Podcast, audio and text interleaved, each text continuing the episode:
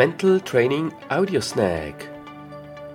Your Sport Mental podcast with mental coach Mark Leuenberger.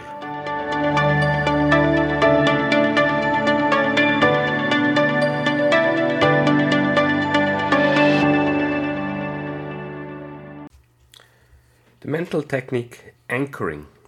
In this mental training audio snack, we deal with one of the most important mental techniques of all.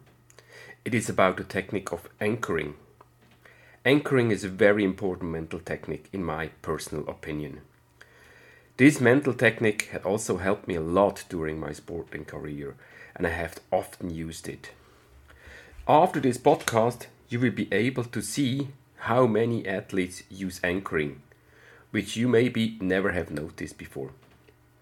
But what exactly is anchoring and how do I use it? I would like to explain it to you using the way our brain works. As mentioned already to you, our brain works primarily with connections. Basically, you can imagine your brain as a very complex computer that works with an extremely large number of if then commands. For example, if I would ask you, what did you do on March 13, 2016? Most likely you will never longer know, correct? But if I were to ask you now, what did you do on September 11th, 2001? Yes, sad but true. Most of you probably still know what you were doing or where you were when the Twin Towers collapsed in New York because of this terrorist attack. Why do you know this? And not about the other date, which was much shorter ago.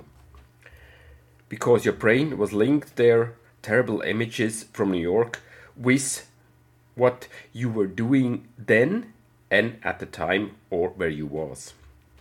That's exactly our brain works.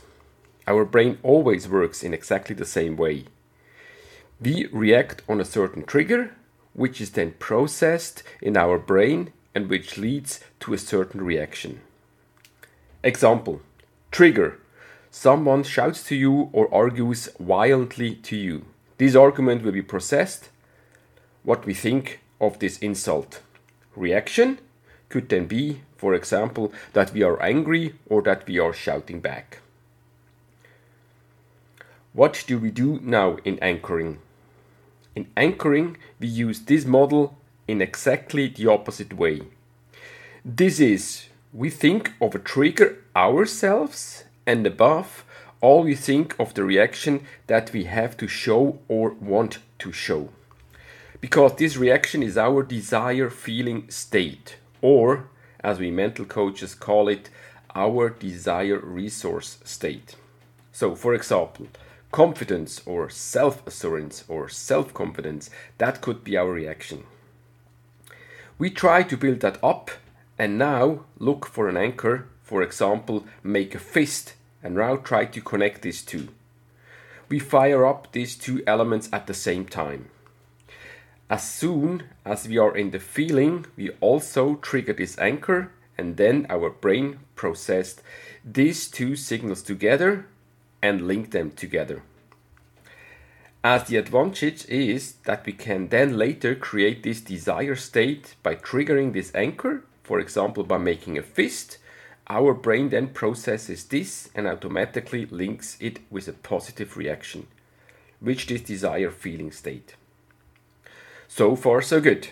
How does this really work now, in particular with anchoring? The first thing you have to think about it is which anchor do I want to use? I mean, which input signal I want to give my brain so that it provides the desired output signal. This anchor, it can be either be something visual that you somehow imagine something. A color, for example, can be an anchor. It can be something auditory, that is something you hear a word you say to yourself or a sound you think of.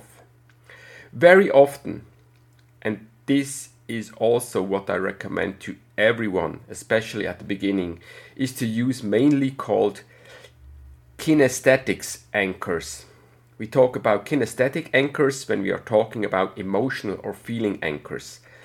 A feeling anchor can be, for example, that you make a fist, or when you play floorball, you press the stick intensively on a certain way. Other athletes use an anchor less visible for others. They simply pinch themselves with their fingernails in another fingertip, which you can also do, or clap yourself on your legs. These are all kinesthetic anchors where you physically feel something. And how do we actually set this up now? There are actually two ways in which we can teach ourselves to anchor. One is in the situation itself. That is, when we are in the situation in this desired feeling state that we want to trigger with the anchor. For example, imagine you are playing floorball and things are going really well. And in the small games or in the 5 against 5, things are going rolling, every pass is very accurate, every shot is right, and you are really in the flow. You feel really good. And you want to memorize this state right now. You want to anchor precisely this situation. If you are in this situation right now, very good, nothing better can happen to you. Then you try to perceive this situation with as many sensory channels as possible. Take a close look at what you were standing on the field. Which running path did I take? Maybe even think about how this would look from another perspective, from outside the ring, from the spectator's point of view, or from your opponent's point of view. This all can help imagine the situation visually from all possible angles. Concentrate on what you hear and mostly concentrate on what you feel. Where do you feel this strength, this flow, and this self confidence that nothing can go wrong? Where do you feel this everywhere? Is it more in your head, or is it like more in your chest area, or in your stomach area. Try to experience these feelings as strongly as possible. Maybe you can even intensify it where you are thinking about it. And then, when this feeling is almost at its peak, then you fire your anchor. So, for example, make a fist, squeeze your floorball stick, or tap to your legs, or say your anchor word out loud. The possibilities here are almost unlimited. So, that is one way of setting anchors when we are in the desired situation, in the desired feeling right now. But what if we are not in it?